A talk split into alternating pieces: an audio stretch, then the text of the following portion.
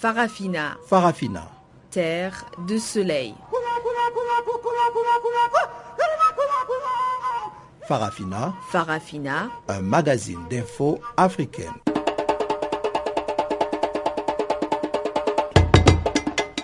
Présentation Pamela Kumba. Bonjour à tous et merci d'être encore une fois avec nous pour une cinquantaine de minutes d'actualité panafricaine et internationale sur Channel Africa, la voix de la renaissance africaine. Tumelo Mokwena est notre technicien du jour et voici les grands titres. Le numéro 1 congolais, Joseph Kabila, appelle la majorité à la préparation du dialogue, aux élections et à la paix dans ce pays. À Brazzaville, l'opposition s'insurge contre le référendum sur la modification de la Constitution annoncé par le président. Et dans cette édition, on reviendra aussi sur le remaniement ministériel camerounais qui ne répondrait pas aux attentes des populations. Et voilà donc pour les titres. On en parle en détail dans un petit moment. C'est donc d'abord l'antenne à Jacques Kouakou pour le bulletin des actualités.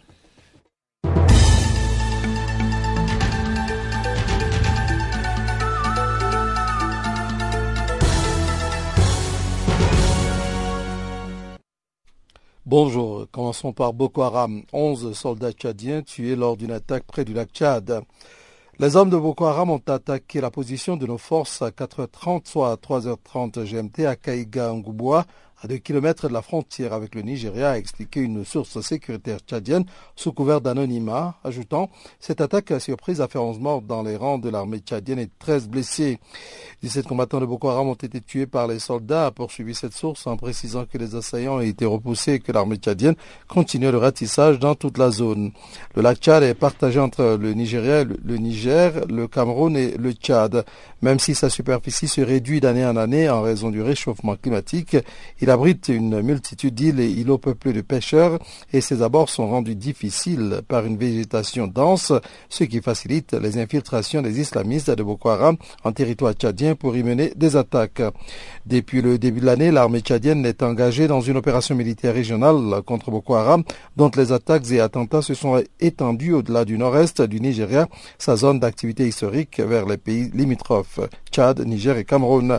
Cette offensive a infligé de sérieux revers aux groupes affiliés à l'organisation État islamique, mais les insurgés qui ont perdu des territoires mènent toujours aux attaques et attentats très meurtriers dans la région. Au Ghana, sept hauts magistrats suspendus pour corruption. Le ministère ghanéen de la Justice a annoncé mardi la suspension de sept hauts magistrats de leurs fonctions pour corruption. Cela moins d'un mois après le limogeage de 22 juges suite à la révélation par un journaliste d'un film les montrant en train de recevoir des pots de vin. Après la suspension de ces 22 juges le 10 septembre, une enquête avait été ouverte contre 12 magistrats d'instance supérieure pour la même affaire. Sur les conseils du conseil judiciaire, le vice-président Kwesi Beko Amisha Arthur a prononcé vendredi 2 octobre la suspension avec effet immédiat de 7 des 12 juges des 12 juges pour conduite inappropriée avérée, a indiqué lundi soir un communiqué du ministère. Le vice-président ajoute le communiqué a agi sur ordre direct du président John Dramani Mahama en visite en France.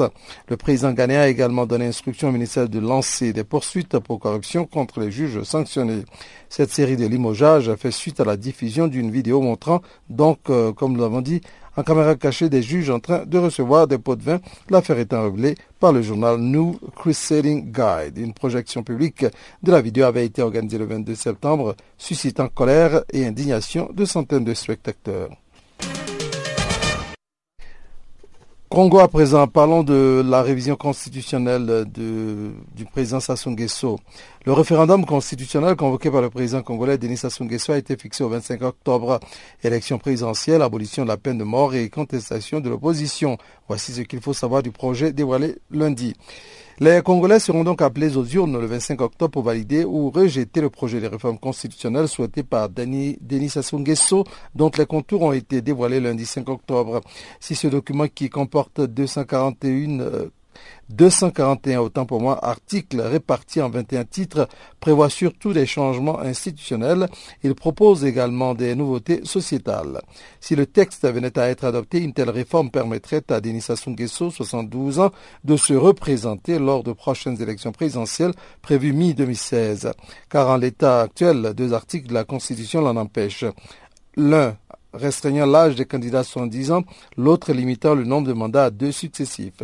Ces deux obstacles sont levés dans le projet. Le mandat du chef de l'État est réduit de 7 à 5 ans. Il est renouvelable deux fois, établit ainsi le texte. Dans le détail, si une limite d'âge basse et une limite d'âge basse est rajeunie à 30 ans, aucune référence n'est faite à une quelconque tranche d'âge haute. Le projet prévoit également la récréation du la récréation, autant pour moi, du poste de Premier ministre qui deviendrait le chef du gouvernement à la place du chef de l'État. Parlons encore de génocide au Rwanda. La justice française prononce un non-lieu pour le prêtre Mounier Chiaka. Vingt ans après le début de l'enquête, les juges d'instruction ont finalement prononcé un non-lieu au bénéfice du prêtre Wenceslas Munieshiaka, premier Rwandais visé par une plainte en France pour le génocide de 1994, à temps après mardi 6 octobre. Ce non-lieu, daté de vendredi et conforme aux réquisitions du parquet de Paris, peut encore être contesté par les parties civiles devant la cour d'appel. L'ordonnance est conforme aux réquisitions qui étaient très bien articulées. Je m'en félicite, a déclaré l'avocat du prêtre Jean-Yves Dupeux. Âgé de 57 ans, Wenceslas Mounier Chiaka officie aujourd'hui à la paroisse de Gisors, dans le département de l'Eure, dans le nord-ouest de la France. Installé en France après le génocide, le prêtre qui était vicaire d'une paroisse à Kigali, était notamment soupçonné d'avoir livré des civils Tutsis aux milices Hutus et accusé d'avoir encouragé ou commis des viols. Connu pour circuler armé et protégé par un gilet pare-balles dans sa paroisse, le prêtre a toujours clamé son innocence. Il avait assuré avoir fui Kigali par les miliciens Hutus, car euh, les miliciens Hutus lui reprochaient d'avoir protégé les Tutsis. Terminons avec la réconciliation qui fâche en Tunisie. C'était la journée de tous les dangers. La manifestation du 12 septembre à Tunis devait marquer l'apogée de la contestation du projet de loi de réconciliation économique voulu par le président de la République, Beji Kaïd Ezebzi.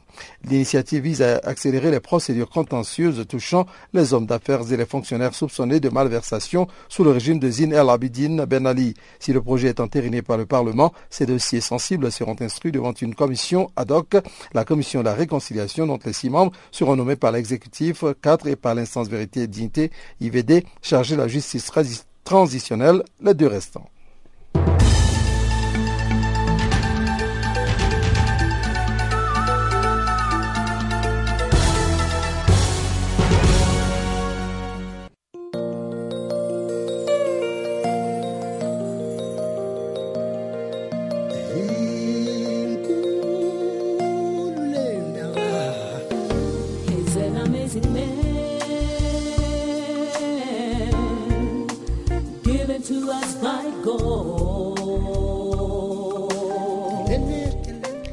Channel Africa, la voix de la renaissance africaine.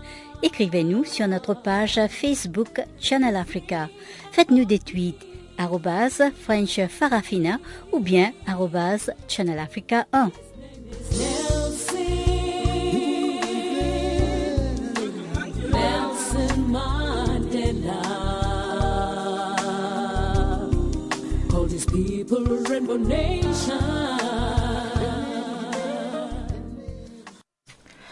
En République démocratique du Congo, le président Joseph Kabila a appelé à la préparation du dialogue, aux élections et à la paix dans ce pays. L'appel a été lancé lors d'une rencontre avec la majorité présidentielle, mais pour l'opposition, ce message, qui ne concerne pas seulement la famille politique du chef de l'État, devrait être donné à toute la nation congolaise. Depuis Kinshasa, suivez la correspondance de Jean-Noël Bamoisé. C'est justement devant les membres de la majorité présidentielle réunis à Kingakati dans l'est de Kinshasa, la capitale de la République démocratique du Congo, que le président Joseph Kabila a lancé ce message. Le chef de l'État congolais est donc sorti de son silence essayant de briser une longue polémique. Kabila a souligné qu'il n'avait jamais parlé d'un quelconque changement de la constitution en cours ici depuis février 2006.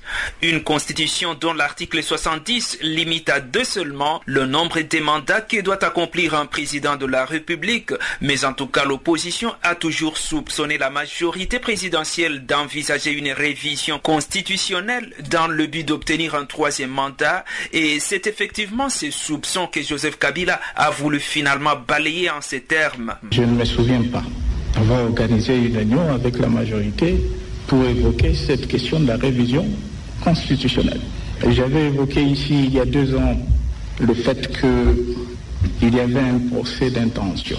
Ils vont changer la constitution, ils vont faire ceci. On n'a jamais évoqué cette question même si c'est le droit de chaque citoyen de réfléchir, le droit de chaque député et sénateur de réfléchir et de faire des propositions. Pourquoi pas? Mais je pense que la vraie raison, elle est, elle est ailleurs. Pourquoi est-ce qu'on a tellement peur de ce monsieur, le président de ce pays, la République démocratique du Congo? Point d'interrogation, moi je ne sais pas. Il faut se préparer pour tout, pour le dialogue, des élections Un message qui, selon l'opposition, ne concerne pas seulement la famille politique du président Joseph Kabila, mais plutôt toute la nation congolaise. En tout cas, à l'opposition, on s'interroge beaucoup sur le choix d'un tel cadre pour lancer un message aussi important que celui-là. Dans tous les cas, pour le président de la NCPS, la nouvelle classe politique et sociale, Steve Mbikai, les propos du président Kabila apaisent les esprits, surtout avec l'annonce de la tenue d'un dialogue où les Congolais devront régler différentes questions nationales. Je suis tout à fait d'accord euh, qu'il ait dit qu'il n'a jamais participé à une réunion à laquelle était question euh, de réviser la Constitution. Pour moi, c'est un message adressé à ceux des membres de l'AMP qui sont zélés, qui commencent les euh, de modifier la constitution, les pétitions, tout ça. Et là, je suis euh, flatté qu'il ait dit ça et qu'il ait promis de ne pas amener le peuple à un suicide collectif. C'est une très bonne chose. Et aussi qu'il ait demandé à ce que l'AMP se prépare à un dialogue pour préparer euh, les bonnes élections, pour avoir un calendrier consensuel et nous mettre d'accord sur tout ce qui fâche. Parce que j'estime toujours on doit tirer des leçons du Burundi, où il y a mort d'hommes chaque jour dans tous les camps, à l'opposition, à la majorité, dans la population. Et nous devons faire en sorte qu'on n'arrive pas à ce genre de choses dans notre pays. Bref, je suis euh, satisfait de cette volonté du président de la République euh, de pouvoir respecter euh, la volonté populaire. Il faut préciser qu'ils étaient à plus de 300, les députés nationaux et une quarantaine des sénateurs membres de la majorité présidentielle qui se sont retrouvés à Kingakati, mais en tout cas certains opposants voudraient que le président de la République dise plus que ce qu'il a dit. Jean-Noël Channel Africa, Kinshasa. Et de l'autre côté du fleuve, au Congo-Brazzaville, le président Denis Sassou Nguesso a déclaré que le référendum examinant la nouvelle constitution se tiendra le 25 octobre. L'annonce du dit référendum a été faite lundi à l'issue d'un conseil de ministres et ce mardi, les partis d'opposition étaient en conclave. Clément Mierassa, président du Parti social-démocrate congolais, s'insurge contre ce projet de référendum. Euh, C'est un référendum euh, anticonstitutionnel, illégal, conforté également par le fait que le président de la République n'a ni le pouvoir ni les prérogatives pour euh, procéder au changement de constitution. Ce qui veut dire que la démarche plonge notre pays dans une crise très très grave. Et c'est ce que nous sommes en train de suivre. Est-ce que l'opposition a déjà prévu euh, une action ou bien euh, pourquoi pas une rencontre avec le président pour pouvoir revenir un peu sur euh, peut-être les conditions? Nous, nous avons régulièrement mené les démarches, fait des propositions et essayé de retenir que ce sur quoi on était d'accord, c'était la gouvernance électorale et que ce projet posait beaucoup de problèmes aux Congolais, à la paix, etc. Le président a voulu faire son passage en force. Il, il concrétise et qu'il va aller jusqu'au bout. Et je crois que nous, ce qu'il nous reste à faire, c'est euh, voir ce que nous mobiliser, nous lever pour que nous arrêtons et nous barrons la voie à ce coup d'État constitutionnel. Alors là, maintenant, au moment où vous nous appelez, nous nous apprêtons à faire une conférence de presse. Et je crois qu'au cours de cette conférence de presse, euh, euh, certains d'entre nous vont déjà essayer de euh, fixer les uns les autres sur ce que l'on ce que l'on va devoir faire. Alors, est-ce que vous pensez que le peuple congolais est prêt à mener une telle action, à l'image, par exemple, du Burkina Faso? Nous l'appelons à se lever et nous osons espérer qu'il est prêt. Et nous souhaitons que ce soit plutôt l'exemple du Burkina Faso que nous suivons que l'exemple du Burundi. Et je crois que nous allons tout mettre en œuvre pour que euh, nous arrêtons vraiment ce coup d'État constitutionnel. Mais est-ce que quelque part vous vous attendiez à ce que le président euh, décide d'aller pour ce référendum? Nous savions, connaissant le président, connaissant l'homme, nous savions qu'il voudrait aller jusqu'au bout. Vous savez qu'il est revenu au pouvoir par les armes, par la force et que le principe que nous avions perçu, c'était que nous sommes, je suis revenu au pouvoir par des armes, je n'en quitterai pas également dans la paix. Nous sommes dans cette logique, donc euh, nous n'avons pas été surpris qu'il aille dans sa logique de vouloir euh, organiser ce référendum. Clément Mierassa, président du Parti social-démocrate congolais. Ce mardi, l'armée a procédé à une exposition des armes saisies au camp Naba 2. C'était au cours d'une cérémonie tenue sur la place de la Révolution, symbole de la lutte, qui a abouti à la chute de Blaise Compaoré et nous sommes donc au Burkina Faso. Cette exposition a officiellement marqué la fin du processus de désarmement de l'ex-régiment de sécurité présidentielle, auteur du putsch du 17 septembre. C'était aussi l'occasion pour les autres autorités burkinabé de remercier tous ceux qui les ont soutenus dans cette période de trouble. À cet effet, notre rédaction vous propose de suivre un extrait du président de la transition burkinabé, Michel Kafando, saluant la communauté internationale à l'ONU. Nous attendons de la communauté internationale qui nous a vraiment fortement appuyés, vraiment fortement appuyés, qu'elle continue à nous soutenir parce que nous venons de sortir d'une crise nous avons besoin qu'on nous aide euh, en termes d'abord euh, de reconstruction, parce qu'il y a quand même des dégâts, en termes aussi de bien conduire les élections. Nous avons toujours besoin de la communauté internationale et surtout nous avons besoin de soutien pour que tout le monde comprenne que ce que la transition est en train de faire, c'est simplement une option après l'insurrection qui s'est euh, déroulée en octobre 2014, c'est une option pour que le Burkina Faso puisse adopter de nouvelles institutions qui mettent en avant le respect de la liberté et de la démocratie et aussi de la justice. Donc ça, c'est notre, euh, si vous voulez, nos fondamentaux. Et nous demandons à la communauté internationale de nous appuyer dans ce sens. Il va falloir aussi peut-être euh, que la communauté internationale nous aide également pour l'organisation des élections parce que bon, nous avions bouclé pratiquement ces financements, mais il y a des remises en cause. Et donc, euh, je crois que nous continuerons toujours à leur demander de nous assister financièrement et matériellement. Est-ce que c'est le financement des élections qui pose le défi le, plus immédiat? Non, pas du tout, pas du tout. Comme je vous l'ai dit, euh, nous avions déjà réussi à financer l'essentiel des opérations, mais il y a, avec ce qui s'est passé, pour même la sécurisation, il ne faut pas, on ne peut plus aujourd'hui, euh, si vous voulez, séparer la sécurisation des élections en tant que telles. Parce que maintenant, nous comprenons que si nous voulons avoir de vraies élections, il faut mettre véritablement l'accent sur la sécurité. La sécurité, ça se finance. La sécurité, c'est quelque chose qui, qui coûte cher. Donc là également, nous allons demander à nos amis, à nos partenaires euh, extérieurs de nous aider. donc je veux dire que nous avons une forte attente euh, d'un accompagnement financier de la communauté internationale. Vous suivez donc euh, le président burkinabé Michel Kafando, dont les propos ont été recueillis par nos confrères de la radio des Nations Unies. Ces derniers nous ont aussi compilé l'intervention du président togolais Fornia Simbe lors du 70e débat de haut niveau de l'Assemblée générale de l'ONU. Écoutons-le.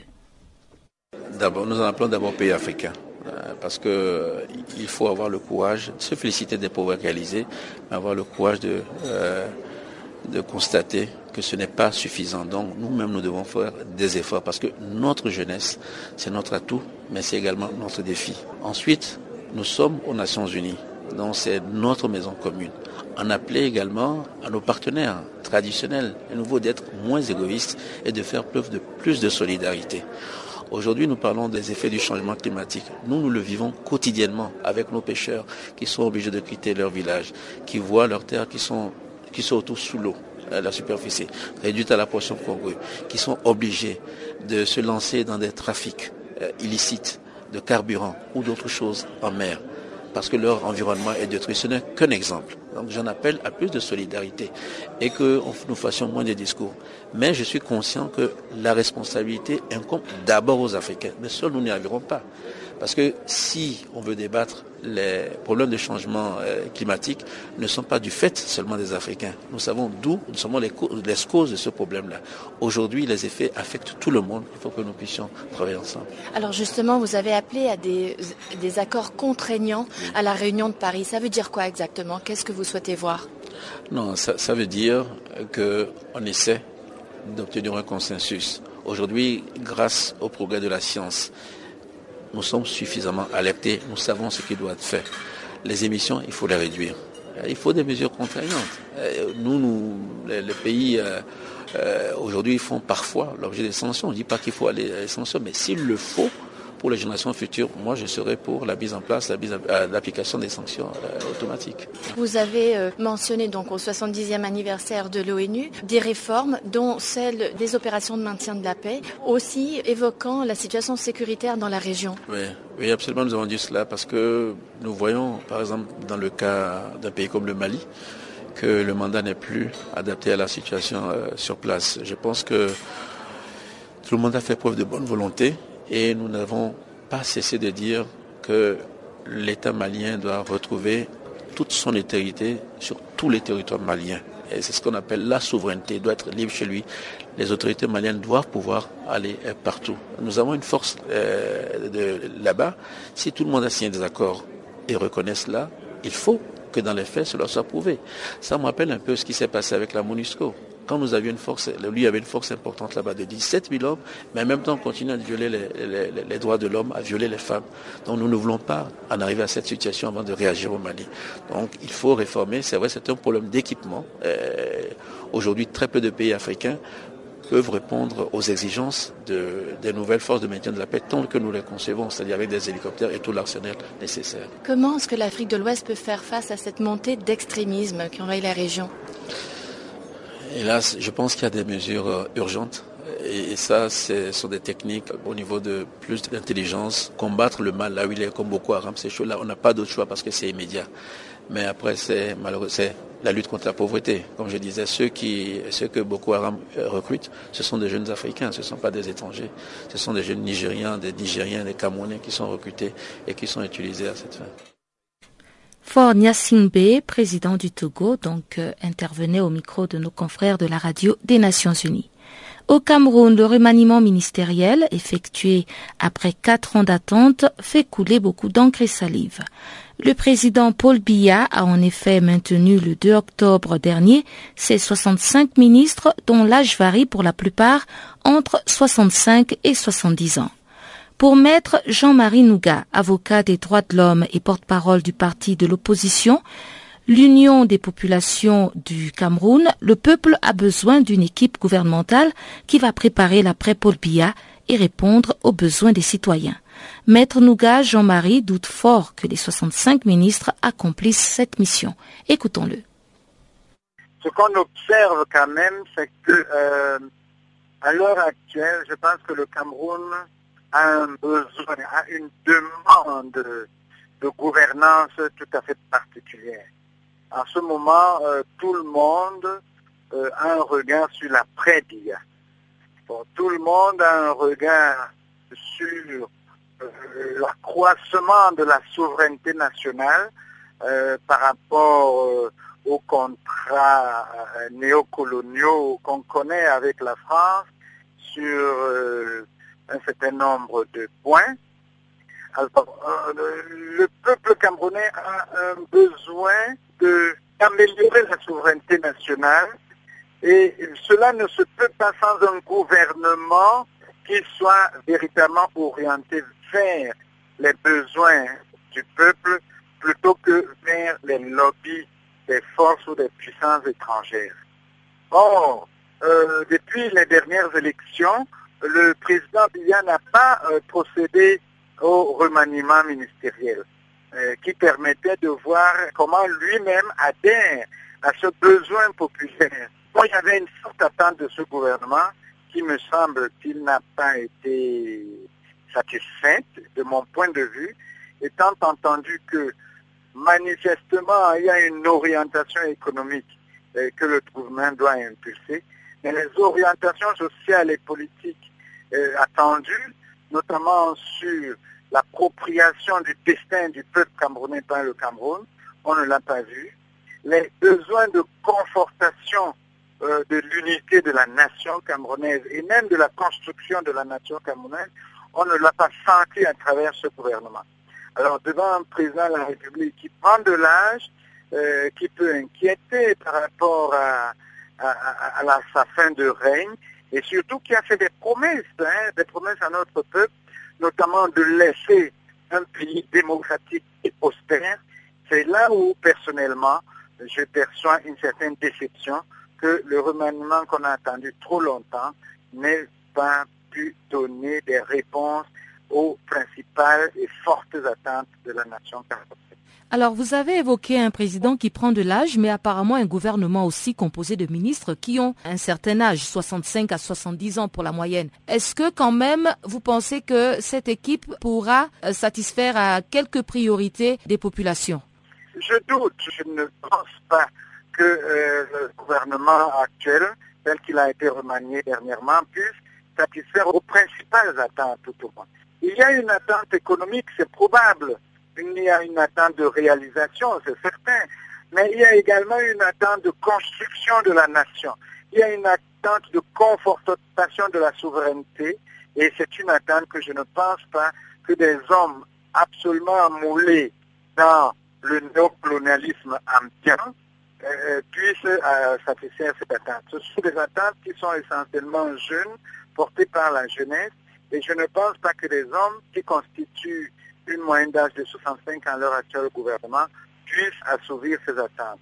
On voit aussi que ce nouveau gouvernement ne comporte pas beaucoup de partis d'opposition. Oui, effectivement, ce gouvernement n'a pas apporté de solution politique, hein, ni même politicienne, parce qu'en réalité, on n'a pas perçu les alliances qui se sont nouées depuis 1992 lors de l'avènement de la démocratie au Cameroun. Il y a une certaine alliance qui permettait de garantir, euh, si vous voulez, une participation de plusieurs partis politiques importants à la gestion de la publique et par ce fait d'empirer les violences. Donc ce gouvernement euh, n'a pas tenu compte de ces alliances, notamment il y a l'UPC qui n'est pas entré au gouvernement, mon parti, mais je dois dire que l'UPC n'a pas demandé à entrer au gouvernement. Et je ne pense pas qu'elle était très fâchée n'avoir pas été approchée. Bon, il y a également quelque chose qu'on a observé, c'est qu'il n'y a pas eu le retour d'anciens ministres, même si les personnes qui sont nouvelles, qui sont arrivées, sont quand même des membres, si vous voulez, de la nomenclatura. Je pense à un certain nombre d'hommes d'affaires qu'on connaît au ministère de l'enseignement secondaire, c'est un homme on peut dire. Je pense à la nouvelle ministre qui était ancien directeur général des douanes, c'est une femme du Sérail, et pratiquement tous les autres. Donc, rien de nouveau sous le soleil, dire, euh, qu'une intention de satisfaire quelques attentes de qui que ce.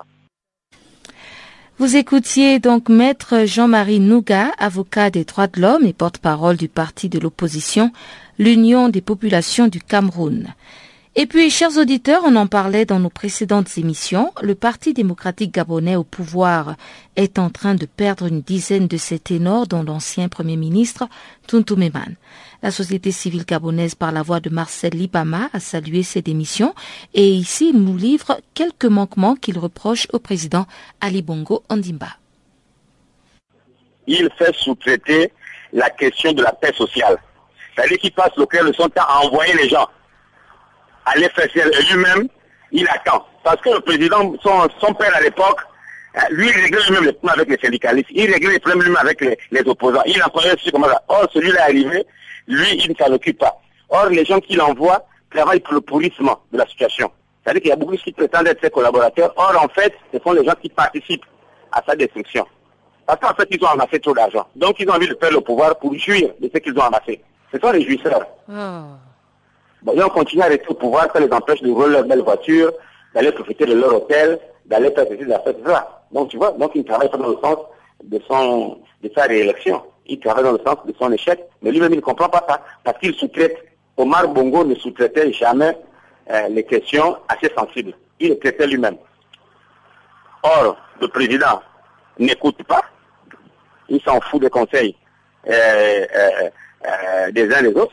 Parce que quand vous, suivez les discours de tout d'abord l'homme de ceux qui démissionnent là, il y a une absence d'écoute. Vous savez par exemple que le PDG, le PDG a en son sein par exemple un, comité ou un conseil de sages qui était présidé par Tutu Meman. Mais comment le, le parti peut être dans une telle tourmente, le pays peut être dans une telle situation, et que le comité de sages ne puisse pas au moins une fois avoir été réuni pour proposer au parti des sages conseils. Il y a un pourrissement parce que tu vois que le président, par rapport à son prédécesseur, il communie difficilement avec son peuple, avec des leaders. Mais c'est ça. En année électorale, on caresse la population dans le sens du poil. Mais il, il s'en fout. Il faut reconquérir le terrain, il faut reconquérir le terrain. Et puis aussi, il a manqué beaucoup de choses.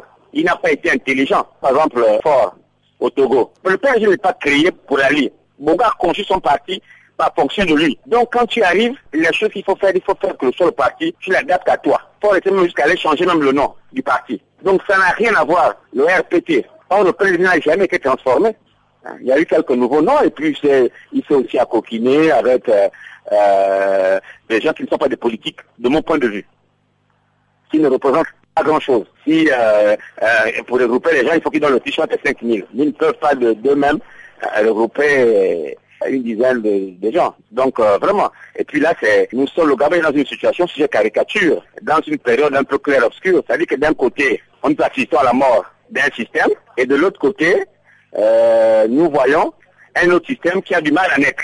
Donc c'est un peu dans cette zone claire-obscure où nous nous trouvons. Mais le pire, c'est qu'il n'a pas le courage de son père. Donc malgré toutes ces démissions, il n'a pas officiellement réagi Il n'y a rien du tout. Il n'approche même pas les gens. Et puis parfois, les gens qu'il envoie pour aller négocier pour lui, d'aller rencontrer des gens, c'est des bras cassés. Je n'ai même pas l'impression qu'il prend la mesure de la crise. Hein. Pour lui, bon, il a son taux de croissance, je ne sais pas il y a ceci, il y a cela, il n'y a rien. Mais, mais, ce qui est sûr, c'est que depuis quatre ans, tout le monde le sait, hein, c'est rythmé par des mouvements sociaux, par des mécontentements ici et là, par des chantiers qui ne sont pas à la terme, par des maquettes et autres, tout ça là. Euh, voilà. Et moi, je vois que l'année électorale, il compte peut-être sur l'emprunt obligataire pour venir booster un certain nombre de, ou initier un certain nombre de chantiers dont on sait n'aboutiront pas.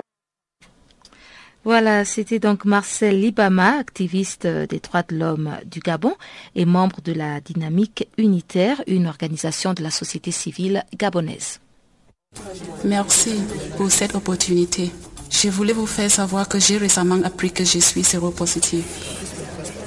Maintenant que je connais mon statut sérologique, je peux me protéger et protéger ceux que j'aime. Imaginez un monde qui encourage les gens à parler du VIH-Sida afin que nous puissions combattre tous ensemble avec succès. Il a le VIH. Moi, je suis pas l'employé, hein. C'est votre faute. Il est maudit. Un monde où tout le monde comprend que la stigmatisation est l'un des facteurs conduisant à la propagation du VIH et où il n'y a aucune honte à connaître son statut sérologique. Imaginez la possibilité d'une génération sans VIH. Ça commence avec vous. En savoir plus, consultez le www.itbeginswithyou.org. Chers auditeurs, sans plus tarder, voici la deuxième partie de notre programme des actualités en français et c'est tout de suite avec Ngoï Kabila qui nous présente le bulletin des actualités économiques du jour.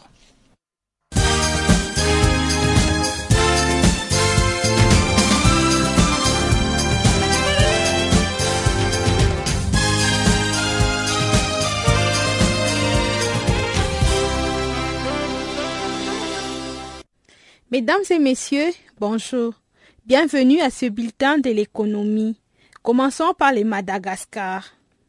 Les Madagascar tend à consolider ses liens économiques avec l'Afrique du Sud suite à un partenariat bilatéral entre les deux pays. a affirmé la vice-ministre sud-africaine Louyeline Landex hier à la fin d'une conférence qui visait la promotion des relations économiques entre l'Afrique du Sud et le Madagascar au ministère des Affaires étrangères. Ce partenariat bilatéral sera basé spécialement sur les opportunités de développement de l'infrastructure, les transports, la production, la distribution de l'énergie, l'exploitation minière et des ressources minières, la transformation agroalimentaire, le tourisme et l'industrie hôtelière. La vice-ministre sud-africaine a affirmé la volonté de son pays à renouer la coopération économique avec d'autres pays. C'est dans cet ordre d'idée que l'Afrique du Sud va signer bientôt un autre partenariat avec la Grande Île. La République démocratique du Congo vient d'octroyer 250 millions de dollars américains à l'Afrique centrale dans le cadre du programme Forêt d'Afrique centrale CAFI pour la promotion de ces forêts sur un total de 1 million de dollars américains sollicités. Notons que six pays d'Afrique centrale sont concernés par ces projets de protection de forêts, notamment les Cameroun, les Gabon, la République centrafricaine, la Guinée équatoriale et la République démocratique du Congo. Selon des sources proches du gouvernement, ces plans d'investissement a été présenté devant le groupe des bailleurs de fonds dont la Norvège, l'Union européenne, la France, la Grande-Bretagne et l'Allemagne. Ces derniers tentent à prêter main forte à l'Afrique centrale par le financement de la gestion durable de ces forêts à travers les mécanismes réduction de la déforestation et de la dégradation de forêts. Lancement officiel du programme RH Excellence Afrique par les conseils français des investisseurs en Afrique avec la participation du MEDEF, Mouvement des entreprises françaises. Ce programme a pour mission d'accroître les compétences en Afrique par la promotion active d'une offre de formation professionnelle d'excellence. Cet objectif s'est traduit pour répondre aux besoins des entreprises du continent noir dans une perspective d'utilité publique. À titre de rappel, en 2009, les conseils français des investisseurs en Afrique et ses partenaires avait accompli une étude concernant la question des ressources humaines en Afrique. D'après cette étude, presque 12 millions de jeunes arrivent sur le marché du travail annuellement en Afrique. Cependant, les personnes qualifiées sont moins nombreuses. Pour résoudre ces insuffisances, le programme RH Excellence Afrique va mettre en place de nouvelles méthodes d'employabilité sur les continents. L'Afrique tend à diminuer les gaps numériques en comptant sur ses jeunes talents des ingénieurs, a déclaré Managa Gayeye, directeur régional des SIDEC Afrique. Il a dit, je cite, Pour réduire les gaps numériques, l'Afrique regorge des talents des jeunes ingénieurs qualifiés que de grandes entreprises américaines viennent recruter ici. Nous avons besoin seulement d'un support politique solide pour y arriver. Fin de citation. Magana Seheye s'est exprimé lors de la cérémonie de lancement de CITEC Afrique, une filière de SIC technologique qui vient d'ouvrir à Dakar ses nouveaux bureaux pour l'Afrique. CITEC Afrique tend à apporter aux industries de l'Afrique, spécialement ceux du Sénégal, l'expertise informatique nécessaire pour répondre aux enjeux d'architecture et des capacités liées au développement de leurs activités. Soulignons que c'est grâce à ces expertises que les entreprises commerciales et les industries vont accroître leurs revenus, maîtriser leurs coûts et réinvestir dans l'innovation. Le CITEC fera du secteur de l'informatique un moyen de production des valeurs et des richesses en Afrique. L'Afrique doit se baser sur l'utilisation des ressources collectées dans l'économie mondiale verte.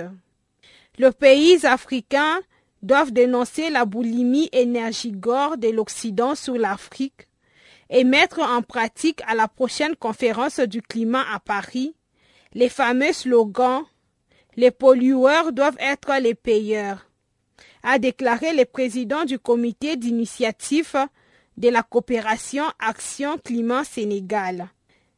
Selon Cheikh Niaye, l'Afrique subira les conséquences du réchauffement climatique qui réduiront ses maigres ressources disponibles en énergie propre et renouvelable et contrarier ses efforts pour sortir du sous-développement.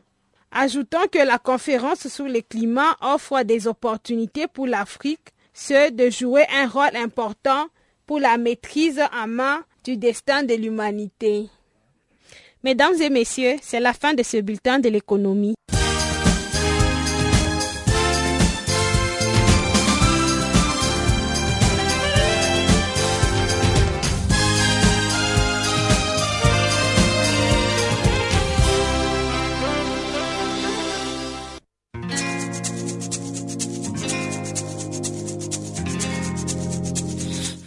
Écoutez Farafina, un programme en français sur Canal Afrique émettant de Johannesburg. Pour vos réactions à nos émissions, écrivez-nous soit à l'adresse électronique suivante farafina.channelafrica en un seul mot, .org, ou envoyez-nous un SMS au numéro qui suit 00 27 833 81 56 59.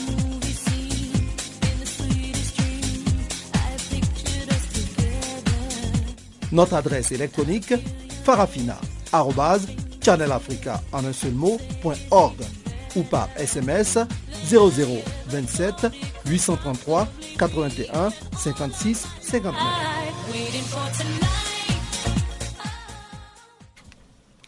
Il y a dix ans naissait le principe de responsabilité de protéger. Cette initiative est née à la suite des tragédies survenues au Rwanda et dans les Balkans au cours des années 90. Pour nous en dire plus, nos confrères de la Radio des Nations Unies nous proposent un entretien avec Adama Dieng, conseiller spécial du secrétaire général pour la prévention du génocide. La responsabilité de protéger euh, R2P en abrégé incarne un engagement politique par les États membres euh, pour remplir leurs obligations juridiques préexistantes euh, de protéger les populations des génocides, des crimes contre l'humanité, des crimes de guerre et du nettoyage ethnique. Euh, quand je dis obligations juridiques préexistantes, je parle des traités internationaux tels que la Convention euh, pour la répression et pour la prévention et la répression du crime de génocide. Euh, je parle également des pactes internationaux sur les droits de l'homme, des conventions de Genève sur le droit humanitaire, etc. Donc là, ce sont des obligations juridiques. Par contre, la responsabilité de protéger, une fois encore, c'est un habillage, si je puis dire, politique. C'est un engagement politique qui a été pris par les leaders de ce monde il y a de cela dix ans, comme vous l'avez rappelé, c'était en septembre 2005, pour que plus jamais l'on puisse assister à des crimes de génocide. À la vérité, euh, ce euh, sont les échecs euh, les multiples échecs euh, qui ont été enregistrés dans les années 90 et plus précisément alors justement, euh, d'où naît ce principe de R2P euh, le, principe de R2P euh, tire ses racines dans les engagements répétés de la communauté internationale à ne plus jamais faire face à des crimes de génocide, des crimes contre l'humanité, à ne plus jamais rester les bras croisés lorsqu'il y a des menaces de génocide, des menaces de crimes contre l'humanité qui pèsent sur des populations à travers le monde. Et c'est plus précisément euh, s'inspirant, euh, disons, tirant les leçons de leurs échecs, euh, des échecs multiples, et notamment les douloureuses leçons du génocide des Tutsis au Rwanda, du génocide de Srebrenica. Et là, ils se sont dit, nous devons faire quelque chose. Nous ne pouvons plus admettre que des États au nom de leur souveraineté, commettent en silence euh, des crimes aussi graves. Ce qu'ils ont appelé en somme, euh, ce que nous appelons dans notre cadre d'analyse, les atrocités criminelles, c'est-à-dire génocide, crimes contre l'humanité, nettoyage ethnique et crimes de guerre.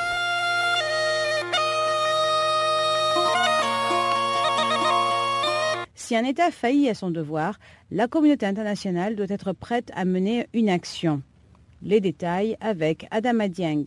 En 2009, euh, le secrétaire général euh, a énoncé un cadre euh, pour la mise en œuvre de la responsabilité de protéger. Et ce cadre repose sur trois piliers et il n'y a pas en fait de hiérarchie entre ces piliers. Ce sont des piliers euh, qui se renforcent mutuellement. Euh, ils sont à leur tour euh, basés sur l'engagement pris par les États membres lors du sommet de 2005, le sommet mondial de 2005. Le premier pilier, en fait, rappelle tout simplement la responsabilité première des États de protéger leur population. Et, cette responsabilité, bien entendu, euh, peut impliquer un large éventail de, mesures euh, dans plusieurs secteurs, que ce soit le secteur de la primauté du droit, que ce soit les droits de l'homme, la gouvernance inclusive et légitime, parce que comme vous le savez très souvent, euh, ces crimes, lorsqu'ils sont commis, ne sont pas seulement le fait de violations euh, graves, mais il y a toujours à la base des euh, phénomènes tels que l'exclusion euh, l'exclusion dans la gouvernance. Et c'est pourquoi le premier pilier est extrêmement important. Maintenant, le deuxième pilier souligne la responsabilité collective de la communauté internationale.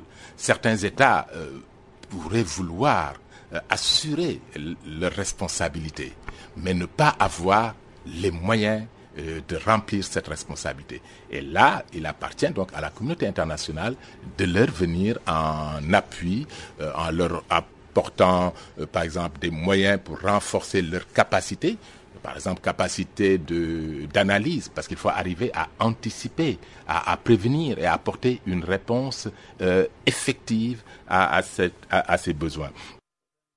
Adama Dieng au micro donc de nos confrères de la radio des Nations Unies. Et puis on termine la grande actualité avec cet enrobé compilé encore une fois par nos confrères de la radio des Nations Unies sur le Palais des Nations.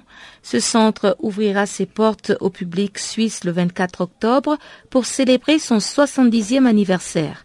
Entre 10 000 et 20 000 personnes sont attendues et l'événement sera placé sous le thème Une ONU forte pour un monde meilleur. Alpha Diallo de la Radio des Nations Unies nous en dit plus dans ce reportage. Cette journée offre à la grande famille des Nations Unies de montrer son rôle mais aussi de donner une plus grande visibilité sur les différents chantiers de l'organisation mondiale.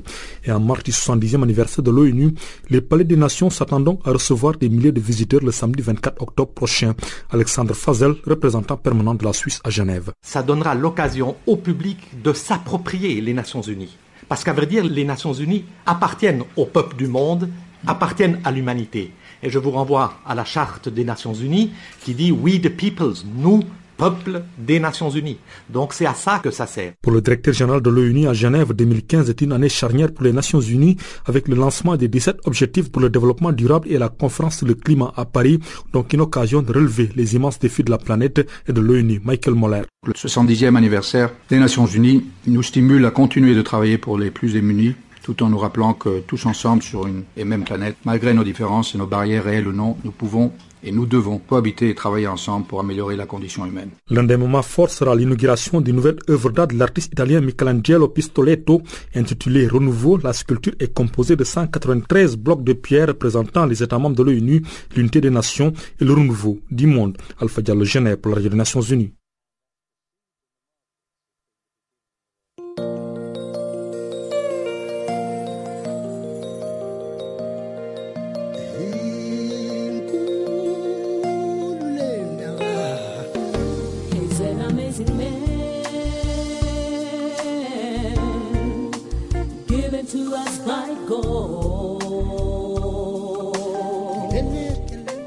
Channel Africa, la voix de la renaissance africaine. Écrivez-nous sur notre page Facebook Channel Africa. Faites-nous des tweets French Farafina ou bien Channel Africa 1.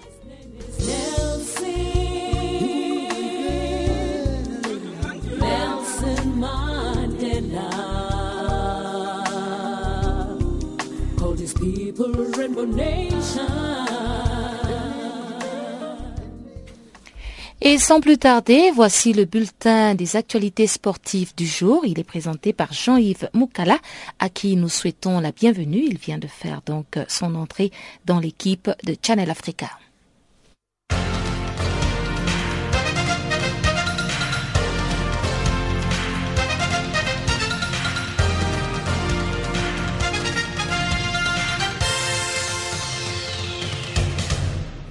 D'Alger est pour la première fois de son histoire en finale de la Ligue des Champions. Après leur victoire sur le terrain d'Al Hilal en demi-finale aller, un but à deux, les Algériens ont concédé le match nul à domicile. Il fallait tenir après un match aller remporter un but à deux au Soudan.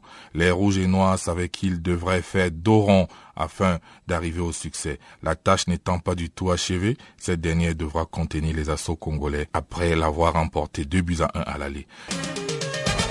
Coupe du monde de football 2018. C'est parti. L'Afrique va donner cette semaine, le 7 et le 13 octobre, le coup d'envoi des éliminatoires de la Coupe du monde Russie 2018. Pour la première fois dans l'histoire, la totalité des pays du continent se sont engagés dans cette prestigieuse compétition. FIFA, Chung Mong accuse cette blatter de déstabilisation. Mong Jong a accusé cette blatter d'essayer de le salir à travers sa commission d'éthique dans une tentative de déstabilisation pour le forcer à retirer sa candidature à la présidence de la FIFA, mardi à Séoul, M. Chung a affirmé devant la presse que la chambre d'instruction de la commission d'éthique l'avait injustement convoqué et que les recommandations d'interdiction d'exercer toute activité dans le football pendant 15 années étaient indignes. La troisième journée de l'afro-basket féminin, qui s'est tenue samedi à Yaoundé au Cameroun, a été marquée par le carton du Sénégal face à la Guinée, 100 contre 44, et la troisième défaite consécutive des courageuses algériennes face à l'ultra favorite l'Angola, 53-71. Pour l'essentiel, était de jouer avec la manière. Pour l'esprit du groupe, c'était de réaliser un match comme celui-là, a commenté les lières Aya Traoré. Avec ce deuxième succès dans la compétition, le Sénégal se qualifie pour les quarts de finale et confirme son statut de favori. Il y a des formations qui n'ont peut-être pas notre gabarit, mais qui sont plus fortes que nous, fait remarquer la prudente capitaine. Coupe du monde de rugby. Le rêve anglais vire au cauchemar. Vaincu, l'Australie 113 contre 33 samedi dernier, l'Angleterre est officiellement éliminée de sa Coupe du monde de rugby. Une déroute d'autant plus embarrassante qu'elle est historique pour un pays organisateur. C'est l'histoire, jamais une équipe organisatrice d'un mondial n'a été écartée avant les quarts de finale. Jamais l'Angleterre n'a été sortie à ce stage de la compétition. Ce scénario catastrophe auquel le pays osait à peine penser n'a pas tardé de se dessiner. Et le bourreau s'appelle Bernard Follet.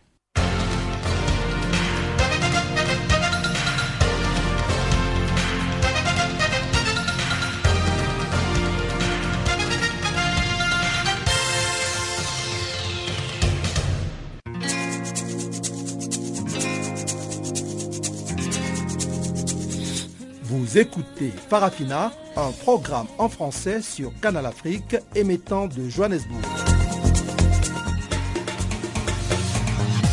Pour vos réactions à nos émissions, écrivez-nous soit à l'adresse électronique suivante farafina.channelafrica en un seul ou envoyez-nous un SMS au numéro qui suit 00 27 833 81 56 59.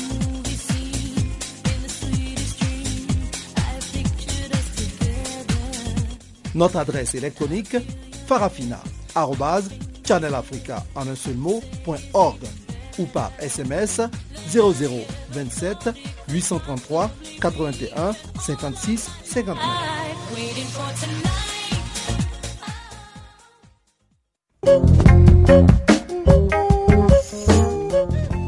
Farafina, c'est terminé pour ce soir. Merci d'avoir été des nôtres. Passez une excellente fin de soirée en compagnie de Channel Africa, la voix de la Renaissance africaine. Au revoir.